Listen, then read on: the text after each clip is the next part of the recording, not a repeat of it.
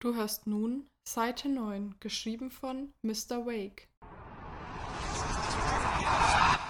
Mit resigniertem, abgeklärtem Blick betrachtete Dr. Clark das eingefallene und seit schätzungsweise fünf Jahren tote Gesicht der Mumie, während die Officer Fotos von den unzähligen und teilweise zerfallenen Büchern machten, die an allen vier Wänden des Raumes in den Regalen standen. Der Bart der Leiche war sorgfältig gekämmt worden, vermutlich um die poröse und rissige Haut des Kinnes nicht zu beschädigen, und die Zähne, die sich jetzt nicht mehr unter dem Lippenfleisch verstecken konnten, sahen sogar noch weiß aus. Dort, wo vor langer Zeit mal seine Augen gewesen waren, hatte man dem Mann Wachs in die Höhlen gegossen, dasselbe, aus dem die roten Kerzen gemacht waren, die um seinen Schaukelstuhl standen. Vermutlich war es die geringe Luftfeuchtigkeit des Raumes gewesen, die den Körper so lange konserviert hatten, vielleicht in Kombination mit der Glycerinlösung. So genau konnte das Clark nicht sagen. Er war kein Chemiker und das war auch gar nicht der Grund, wieso er hier war. Er war wegen den Büchern gekommen und natürlich wegen den losen Seiten, die man der Leiche postmortem an die Brust genagelt hatte. Wahrscheinlich, murmelte Clark. Haben Sie die Familie schon herausgebracht? Dem Mann mussten wir ein Beruhigungsmittel geben, damit er seinen Kopf nicht gegen die Autoscheibe schlägt und die Frau hat die ganze Zeit geschrien. Irgendwas von Knochenmünzen und einem falschen Mond. Den Kindern geht es gut. Sie scheinen die ganze Sache nicht zu verstehen. Die Psychologin ist schon auf dem Weg. Der Doktor nickte. Er hatte nur einen kurzen Blick auf die Kinder im Vorbeigehen geworfen und trotzdem hatte er die Deformierung in ihrem Gesicht gesehen. Inzestschäden. Das konnte jeder Medizinstudent erkennen. Wahrscheinlich lief dieser Kult also schon seit drei Generationen. Der Mann, welcher nun tot vor ihm saß, hatte seine Kinder gezwungen, ihn zu erweitern. Clark wunderte sich, dass das Haus so lange von den Nachbarn unbemerkt geblieben war. Noch gab es keine Zeugenaussagen, aber er konnte sich nur schwerlich vorstellen, dass diese Menschen soziale Kontakte pflegten. Wahrscheinlich wollte niemand das Problem mit diesem Haus ansprechen und man hatte es kollektiv ignoriert, solange wie es möglich war. Das konnte natürlich nicht so weitergehen, als die Haustiere anfingen zu verschwinden. Wenn Sie wollen, können wir einige Kollegen vorbeischicken, wenn Sie Hilfe brauchen, sich durch das alles durchzulesen, schlug Osborne vor. Monotoro vielleicht oder Wake. Tun Sie das. Clark, der den Kollegen Wake insgesamt für einen Stümper hielt, wand sich von der Leiche ab. Aber nicht heute, es ist schon spät und viel werden wir heute eh nicht mehr schaffen. Aber die Seiten möchte ich mir gerne ansehen, wenn das möglich ist. Osborne schien zu überlegen, dann nickte er einem Mann im weißen Spurensicherungsmantel zu und tuschelte kurz mit ihm. Schließlich sagte er: Na gut, aber ziehen Sie sich Handschuhe an und Sie müssen hier im Raum bleiben, die Luft oben könnte das Papier beschädigen. Clark nickte, zog sich ein paar durchsichtige Gummihandschuhe über die Finger und setzte sich auf einen Klappstuhl, den einer der Officers mit in den Keller genommen hatte. Als der Mann ihm die erst vor kurzem entfernten Blätter reichte, Bezweifelte er zwar, dass diese Art von Papier durch steigende Luftfeuchtigkeit Schaden nehmen könnte, sagte aber nichts. Abgesehen von dem Nagel, welcher die neun Seiten an dem Körper des Toten befestigt hatte, waren sie unbeschädigt, jedenfalls in deutlich besserem Zustand als der Rest der Bücher im Zimmer und zudem nummeriert. Der Text war handgeschrieben, mit dicker schwarzer Tinte, die seit rund 50 Jahren nicht mehr hergestellt wurde. Einige Wörter waren schwer zu erkennen, aber Clark hatte Erfahrung mit solchen Texten. Danke, sagte er. Sie können mit Ihrer Arbeit fortfahren, Officer.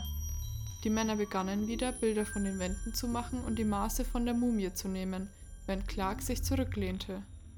Er beschloss chronologisch vorzugehen, in der Reihenfolge, wie sie von oben bis unten auf den Nagel gesteckt hatten. Seite 1. Ein Leben zu halten. Ein Leben ist nicht leicht zu verformen, noch seltener gelingt es, es zu erhalten, wenn der Leib zerfällt. Doch kann es einem Sammler möglich sein, einen Kranken zu retten, ihn zu verändern, wenn er bereit ist, einen Preis zu zahlen. In manchen Nächten entspringen Steine von grauer Farbe aus dem Grund, die eine unaussprechliche Kraft in sich tragen. Der Sammler kann sie nur im Monat des Fleisches mit sich nehmen, ohne an ihnen zu zerbrechen, denn nur dann ist ihre Kraft irdischer Natur. Er muss sie dennoch mit Wasser und Öl reinigen, ehe sie benutzt werden können. Der Sammler muss zu dem Menschen gehen, dessen Leib er halten möchte, und mit dem Stein seine Brust öffnen. Das Blut des Kranken darf nicht die Erde berühren, sonst wird der Mensch sterben, ehe es vollendet werden kann. Seine Schreie dürfen von niemandem als von dem Sammler gehört werden, sonst wird er auf ewig sterben, ohne Ende, ohne Tod. Wenn der Stein in der Brust verschwunden ist, wird die Wunde sich schließen und er wird ein neues Herz haben, was aller Pestilenz trotzt. Doch dieses Herz ist aus Stein und jede Seele wird aus dem Leib des Kranken strömen, ohne die Chance, dass sie zurückkehrt. Grau werden seine Finger handeln und grau wird seine Haut sich färben. Einen solchen Mensch kann der Sammler nicht erlösen. Gift und Stahl spottet seiner und selbst sein Geist ist unantastbar vor jeden Anblick. Man muss ihn den Wellen überreichen, um seiner loszuwerden, doch wird er kämpfen mit Zähnen und Nägeln, denn er weiß, was ihn erwartet, wenn er die See berührt. Sie wird ihn in eine unbekannte Tiefe ziehen, ohne Nahrung, ohne Sonne, ohne Luft. Manchmal wird die See den Sammler mit sich reißen, manchmal wird sie ihn verstoßen. Unter den Wassern der Welt wird das Steinherz immer noch schlagen, leise und kalt, bis in alle Ewigkeit, als Mahnmal der Sammler.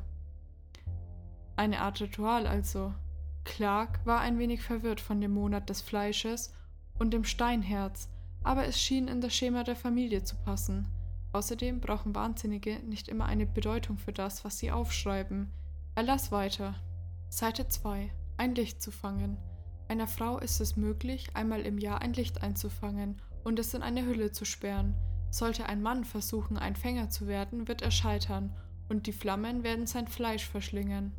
Die Fängerin muss am letzten Tag des Monats der Sonne einen Splitter von Glas dem Glas in der Mittagsstunde gen Himmel halten und versuchen, ein Feuer zu entflammen. Sollte dies nicht gelingen, muss sie ein Jahr warten, um es erneut zu probieren. Wenn die Fängerin es aber schafft, Funken zu schlagen, so darf die Flamme für drei Tage und drei Nächte nicht erlöschen. Die Fängerin muss es bewachen mit Leib und Leben und ihm immer wieder neues Holz zum Fressen geben.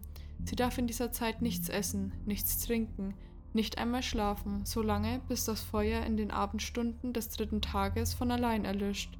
Sollte sie diese Prüfung nicht bestehen, wird jedes Licht ihren Geist verlassen und sie wird dazu verdammt sein, hirnlos und leer ihr Dasein zu fristen, bis ans Ende ihrer Tage und darüber hinaus.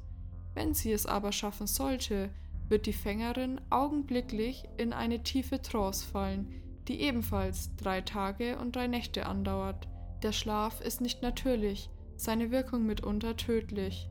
Sollte sie aufwachen, ohne sich im Nichts zu verlieren, wird sie ein Kind in ihrem Leib tragen, welches ein ganzes Jahr braucht, um in ihr zu reifen.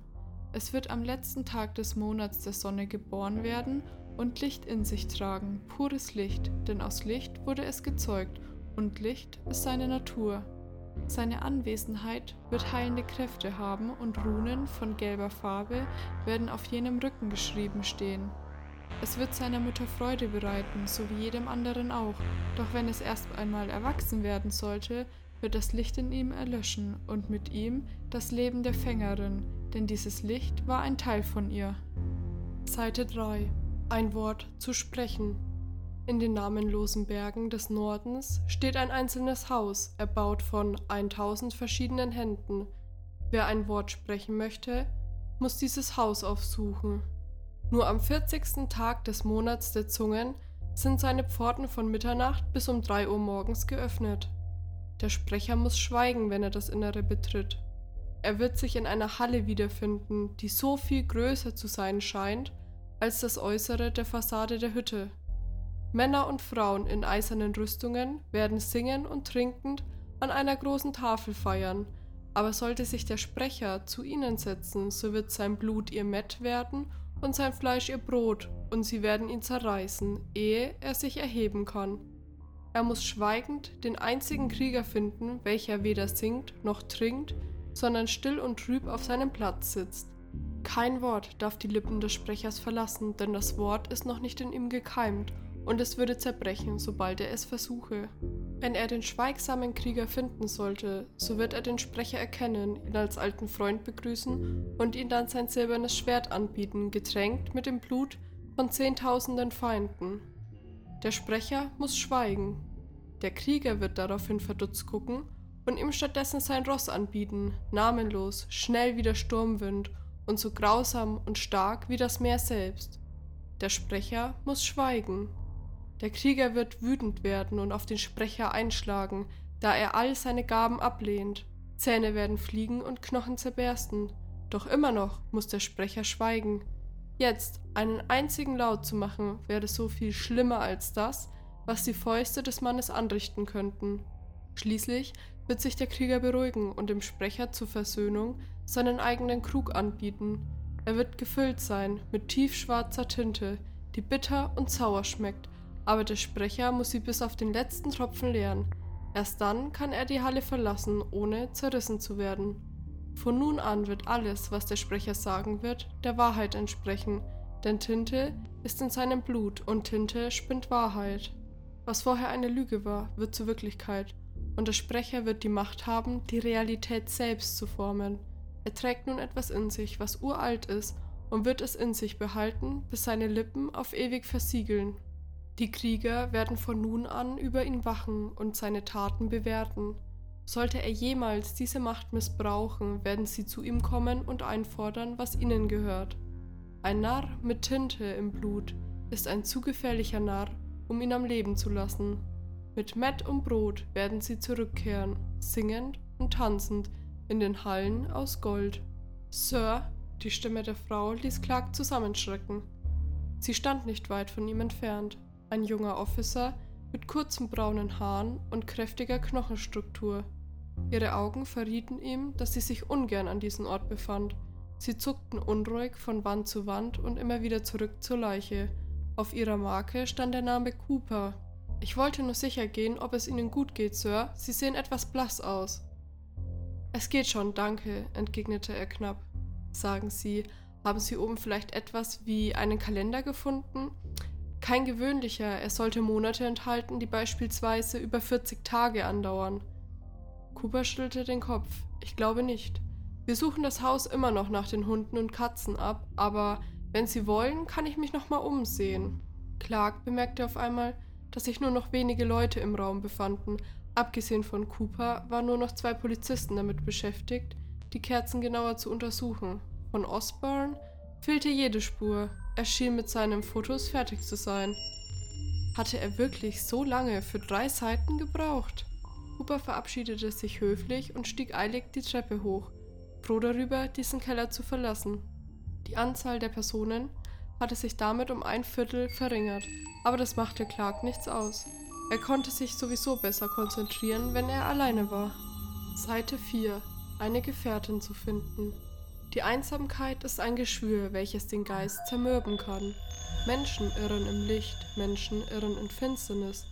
Aber das Alleinsein bringt jemanden nach einiger Zeit um den Verstand. Doch ein Sucher kann eine Gefährtin finden, wenn dies sein Wunsch ist. Er muss alleine in die Wildnis gehen in den Morgenstunden eines Tages im Monat der Milch. Die Wälder müssen grün sein und erfüllt von den Schreien neugeborener Brut. Geht der Sucher in einem anderen Monat auf seine Reise, wird er niemals Gesellschaft finden. Wenn der Sucher eine Stelle gefunden hat, an der die Sonne den Boden berührt, muss er gen Osten schauen, ein Blutopfer tun und drei Tropfen von reinster Milch auf das Laub vergießen. Dann muss er so lange verweilen, bis seine Einsamkeit ihn Tränen in die Augen treibt. Sollten die Tränen anderer Natur als purer Verzweiflung sein, wird sie nicht kommen. Sollte sie von dem Opfern des Suchers beeindruckt sein, so wird sie ihm erscheinen am ersten Tag des Monats des Blutes. Ihr Körper wird hochgewachsen und wohlgeformt sein, ihr Gesicht so frisch und lieblich wie ein Rosenstrauch, und ihr Atem so kalt wie der Regen des Winters. Sie wird in Seide und Pelze gekleidet sein und an ihren Armen werden Reifen von Silber und Gold hängen. Ihre Natur ist nicht menschlich, der Osten allein ist ihre Domäne und aus der Erde stammt sie. Von diesem Tag an bis zu ihrem letzten wird sie tun, was der Sucher von ihr verlangt. Sie wird ihm Gesellschaft leisten, sein Bett teilen und ihn sogar lieben, wenn er dies wünscht. Doch sei gewarnt, sollte ihre goldene Haut jemals etwas anderes tragen als Seide und Pelz, und ihr schwarzes Haar jemals mit etwas anderem gewaschen werden als Honig und Milch, so wird sie sich ihrer Natur bewusst werden und beginnen zu verschlingen, alles zu verschlingen, so lange, bis sie ein Mensch selbst ist. Sie kann nicht von da an getötet werden, außer wenn der Sucher am dritten Tag des Monats des Hybrids am Ort seiner Tränen zurückkehrt und erneut Milch und Blut mit Blick gen Westen vergießt. Sie wird wieder zur Erde zerfallen, aus der sie einst kam, und die Welt wird ihrer vergessen. Der Sucher ist nun ein Wanderer. Er muss in Bewegung bleiben, stets gen Westen ziehen, denn der Osten wird nicht vergessen, wer sein Geschenk zurückweist. Seite 5. Eine Haut zu wechseln. Niemand weiß, warum der Mensch die Anwesenheit der anderen nicht erkennen kann. Vielleicht liegt es an den Splittern in seiner Seele oder dem Loch in seinem Herzen, vielleicht an etwas anderem. Wenn dich dennoch danach verlangt, deine Sinne zu erweitern, musst du den Weg des Wechslers beschreiten. Es ist ein kurzes, dreckiges Leben, aber es dürfte dafür jedwede Neugier befriedigen. Ein Wechsler muss eins mit dem Tier werden, um ein Wechsler zu sein. Es muss in die Einöde gehen, wo jedes Leben zu Staub zerfällt, in der mittleren Woche des Monats der Bestien. Das Tier, welches er erwählt hat, muss ihn begleiten, sonst ist die Reise vergebens. Es darf in keinem Käfig stecken und keine Ketten an seinen Beinen tragen, denn nur mit einem freien Geschöpf wird es funktionieren. Wenn der Wechsler und das Tier allein sind und keine Kreatur zuhört, muss er ihm von all dem erzählen, was ihn ausmacht, das Gute und das Böse, das Noble und das Feige, das Schöne und das Hässliche. Die anderen werden nach einiger Zeit erscheinen, unsichtbar, unantastbar und unbesiegbar, und hören, was für ein Mensch ein Wechsler werden will. Sollte er auch nur eine Lüge erzählen, werden die anderen einen tiefen Groll in dem Tier erwecken und es wird versuchen, den Wechsler zu zerfleischen. Doch wenn alles der Wahrheit entspricht, werden der Wechsler und seine Bestie eins werden. Die Metamorphose ist schmerzhaft, aber kurz. Das Band, was sie von nun an verbindet, ist fester als Fleisch, fester als Zeit. Sie werden in der Lage sein, die Gestalt des jeweils anderen anzunehmen wann und wo sie wollen, doch wird das Tier darin wenig Nutzen sehen und die meiste Zeit in seiner eigenen Haut verweilen. Der Wechsler wird die Sinne der Bestie annehmen und das Tier die Stumpfheit des Menschen, aber sonst wird sich nichts an ihrem Wesen verändern. Nur die verbleibenden Jahre der beiden werden gemischt und gleichmäßig verteilt, sodass der Wechsler unmöglich so lange leben kann wie ein normaler Mensch, außer er wählt ein Wesen, das noch über eine lange Zeitspanne verfügt. Es empfiehlt sich, das Tier zur Sicherheit mit sich nach Hause zu nehmen, um es zu bewachen und zu pflegen. Sollte es vor dem Wechsler sterben, so wird dieser in der Gestalt gefangen sein, die er zu jenem Zeitpunkt gewählt hat. Die Schuld ist beglichen und die Sinne werden ihm genommen werden. Seite 6. Ein Sohn zu werden. Kinder können aus Ehre und Liebe geschaffen werden, die meisten aber entstehen aus Gier und Lust und wissen nicht, wo ihre Wurzeln liegen. Wenn ein Kind erfahren möchte, wessen Blut in seinen Adern fließt, so muss es zum wandernden Alten mit den tausend Masken gehen. Sein Ursprung ist ungewiss, sein Ende ist ungewiss. Neuneinhalbtausend Leben lang kroch er und rannte er über den Staub dieser Welt, über die ersten Felder von Roggen, über die Knochen von sämtlichen Schlachten, die je geschlagen wurden. Blut von unzähligen Leibern flossen an seinen Füßen vorbei, Blut von hohen Kaisern und Königen, Blut von Bettlern und Bastarden, Blut von Männern, die keine Namen tragen, Niemand weiß so gut wie er, dass sich das Fleisch so leicht verändern lässt. Seine Hilfe hat einen Preis. Das Kind muss ihm zwei Schalen von seinem eigenen Blut darbieten, eine aus Eisen, eine aus Keramik für Vater und Mutter. Es kann an jedem Tag des Jahres funktionieren, doch am wahrscheinlichsten erscheint der Alte im Monat des Staubes. Er wird vom Blut trinken und wenn es ihm schmeckt, wird er dem Kind den Stammbaum seiner Ahnen zeigen, bis in die 13. Generation vor seiner Geburt. Sollte das Kind das eine Fängerin sein, wird der Alte das Blut nicht trinken wollen und es zurückschicken, denn das Licht liegt jenseits von seinem Verständnis. Wenn das Kind jedoch einen Blick auf seine Ahnen geworfen hat und zufrieden ist, wird der Alte gehen und beide leben ihre Leben weiter. Doch sollte es mehr verlangen, so kann er die Vorfahren des Kindes anpassen. Haut, Haare und Augen werden sich verändern, genauso wie die Wirklichkeit sich selbst, doch der Verstand des Kindes wird dasselbe sein – das Kind ist jetzt kein Kind mehr, sondern ein Sohn und Erbe der Männer und Frauen, welche erwählt wurden.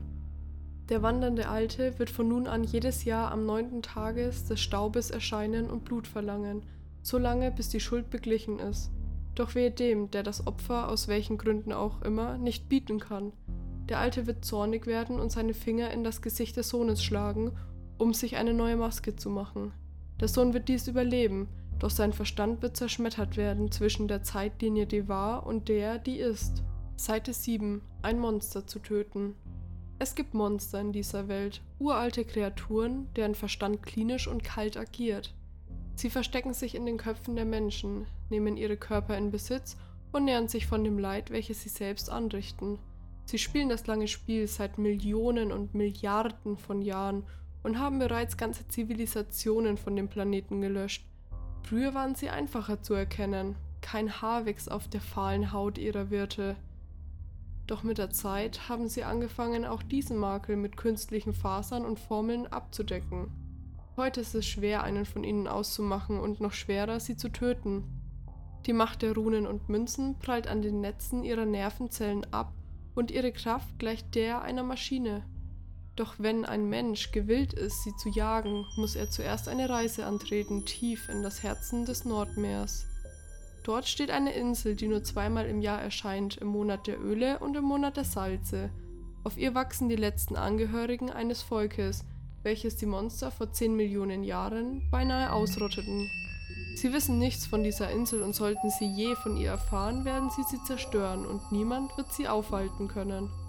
Verbringe drei Wochen auf dem blanken Stück Fels, aber fische nicht in seinen Gewässern und esse nichts von dem Boden, die Bäume, die zuvor nichts als Säulen aus Frost waren, werden beginnen aufzutauen und rote Adern werden anfangen, sich durch ihre Rinde zu ziehen. Sie werden beeindruckt sein von dem, der auf dem Eiland überleben kann, und ihm eine Krone aus ihren Ästen machen. Der Jäger muss nun die Insel verlassen und wieder gen Süden ziehen, wo die Monster zu finden sind. Die Krone wird dem Jäger ermöglichen, die Monster im Kopf ihrer Opfer zu sehen und macht ihn immun gegen ihre Sporen. Ein Schuss zwischen die Augen wird das Restliche tun. Der Jäger ist nun gekrönt und sollte seine Krone niemals ablegen. Seite 8. Ein Wandler zu sein. Die Zeit selbst muss betrogen werden, um ein Wandler zu sein. Ratsam ist es dennoch nicht. Es wird in jedem Monat funktionieren, außer im Monat des Chaos. Tue es niemals im Monat des Chaos, wenn du dein Selbst behalten willst. Der Wandler muss rein sein von jeder Ablenkung, damit es funktioniert. Er darf kein Sprecher, kein Wechsler, kein Jäger oder sonstiges sein, sonst wird er scheitern.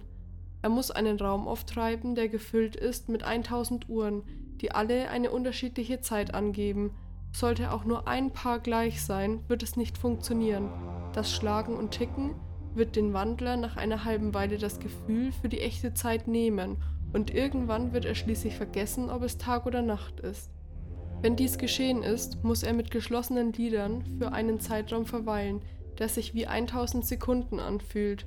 Sollte er seine Augen zu früh öffnen, wird er in einer gefrorenen Welt gefangen sein, gezwungen durch das Nichts zu streifen, bis alle Dinge enden. Sollte er sie zu spät öffnen, wird sein Körper in Sekunden zu Staub zerfallen, bis nichts von seinem Fleisch mehr übrig ist. Doch sollte er den richtigen Zeitpunkt einfangen, wird eine Kraft in seinen Körper fahren, durch seine Knochen, in jene Adern bis zu den Fingerspitzen. Es wird weh tun, mehr als er sich vorstellen kann, aber er muss verweilen, darf nicht schreien, nicht weinen, nicht atmen. Wenn der Schmerz vorbei ist, werden seine Finger die Kraft besitzen, die Zeit zu dehnen, sie zu verlangsamen, sogar gänzlich anzuhalten, wenn dies sein Wunsch ist. Doch die wenigsten gehen so weit, denn die Welt jenseits der Zeit ist grau, ein kalter, farbloser Spiegel der Realität, der jeden, der ihn betrachtet, nach und nach alles entzieht, was er von diesem Dasein kannte. Es ist nicht ratsam, ein Wandler zu sein.